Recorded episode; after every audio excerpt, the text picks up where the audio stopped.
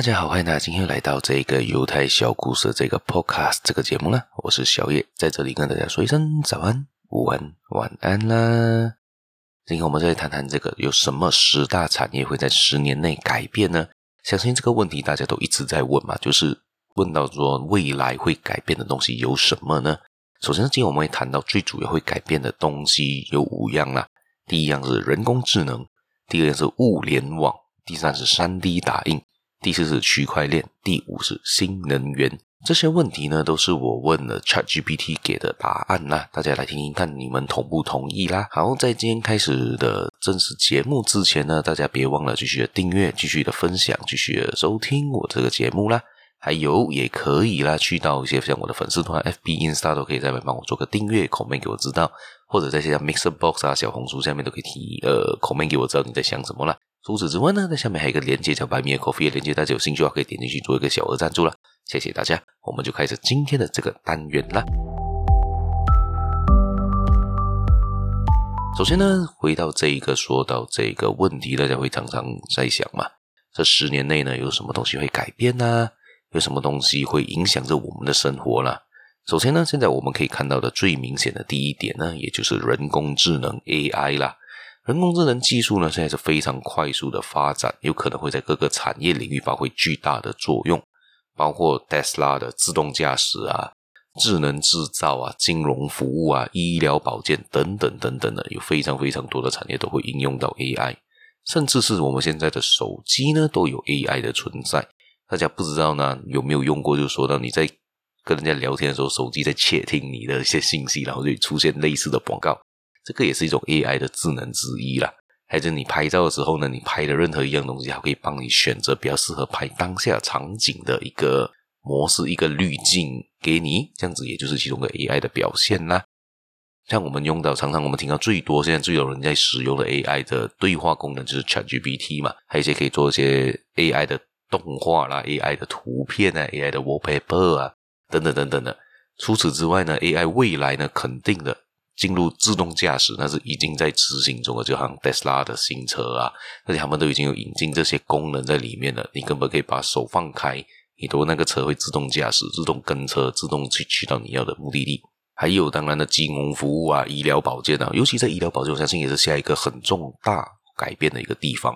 所以呢，也就是说到你可以用到 AI 去帮人家开手术，可以用甚至更精准的方式计算出那个疾病啊的几率啊这类等等等等的。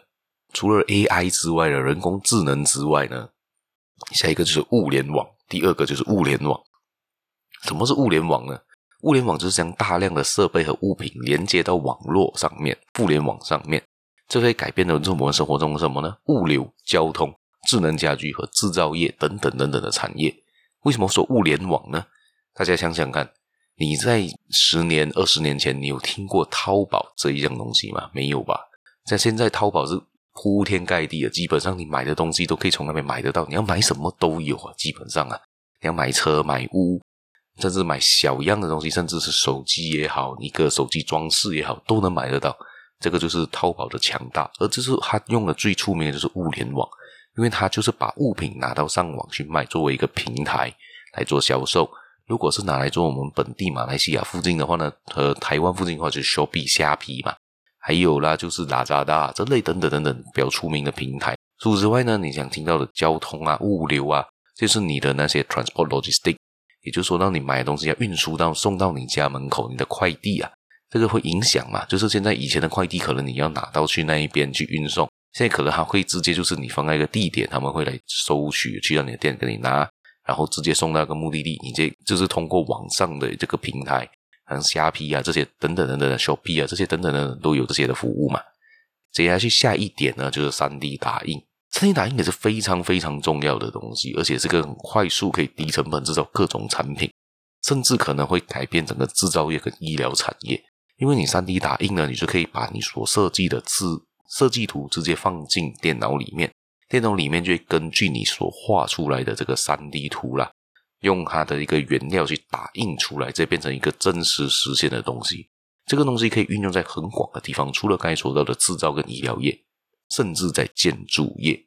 大家可以上网去找看，我没记错的话，应该是已经有这样的建筑物的实验了，就是他们直接用 3D 打印技术去建筑整个一间屋子出来，可以住人，可以什么的。所以呢，3D 打印是未来的趋势之一，也就可以用很短、很小样的东西做到那些你想象中、你模拟中可以做出来的东西。这个就是 3D 打印的技术的强大的地点在那边。如果不然，我们用自己的现有的技术去做一些模啊，做一些要去形成它那个形状出来的难度蛮高的。而 3D 打印可以直接的生产出来，而且可以用比较低的成本。除了 3D 打印之外，接下去第四点可能会有巨大改变的，就是区块链。区块链呢，可以用于安全、透明和去中心化的交易和数据处储存。这个很有可能会影响金融、物流和公共服务等领域。这个是 ChatGPT 给的一个解释。而区块链呢？区当下我们可以最快想到区块链有什么呢？也就是 Bitcoin 虚拟货币。虚拟货币这一类型呢，就是去中心化，就是 Direct，就是我跟你直接做交易，而那个平台只是收取一个一个佣金，所以很多人就挖矿，就是用他们的方，运用他们的电脑的一些容量跟一个 Memory 去跑，用它的电量去跑，帮你做完成这个交易。所以区块链是一个未来的趋势，但是。我不确定这个东西可以走到几远，因为以我这边的看法是，我不觉得它可以完全去中心化这件事情。因为你要求去中心化，也就是去除国家的统治，也就去除所有其他的监管机构的统的的的监监督嘛，才叫去中心化。这就会造成很多的诈欺，很多的其他的不确定性，很多的黑客，很多的黑客就跑出来了。所以现在已经有发生这样的问题嘛，所以它的安全跟透，它很透明，没错，它非常的透明。但是它的安全性有很大的考量点，很多国家应该不会完全承认这个 Bitcoin，承认这一个呃虚拟货币的存在，或者是用来做呃市场上面的交易，这个是比较难做到的事情啦。区块链除了该说的虚拟货币，还有就是虚拟的那个艺术品 NFT 也是属于这区块链的一一环呢。这个的部分我比较没有这样深入的研究，大家有兴趣的话可以去研究看看呢。相信你旁边的朋友一定有很多炒虚拟货币的人，这样子他们可以解释得更加的清楚了。OK，好，大家了解我们今天的最后一点，第五点呢，也就是新能源。新能源也就是未来的趋势，就好像就太阳能啊、风能啊，因为他们就尽量的替代那些化石燃料，作为这个主要能源的来源呐、这样子也比较环保，这样子你可以比较，甚至可能也会比较的便宜，因为现在相信大家都发现到石油。都是一个拿来他们拿来做一个政治筹码，或者是影响这一个国家的外交的一种产品、一种物品。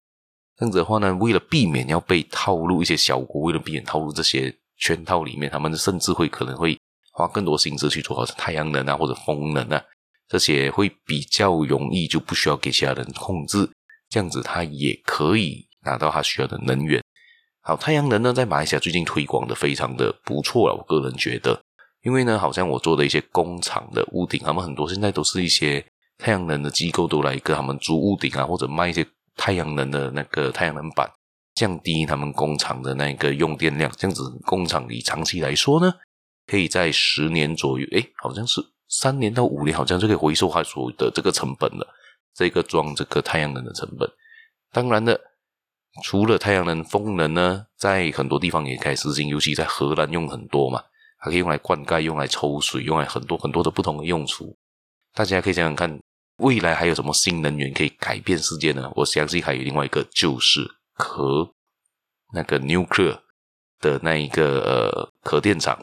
因为之前我们的核电厂是解放，就是我们的那一个把一个核把一个 nuclear 变成三个，变成四个 nuclear 的那种做法，而拿到它的能源，那是比较不环保的吧。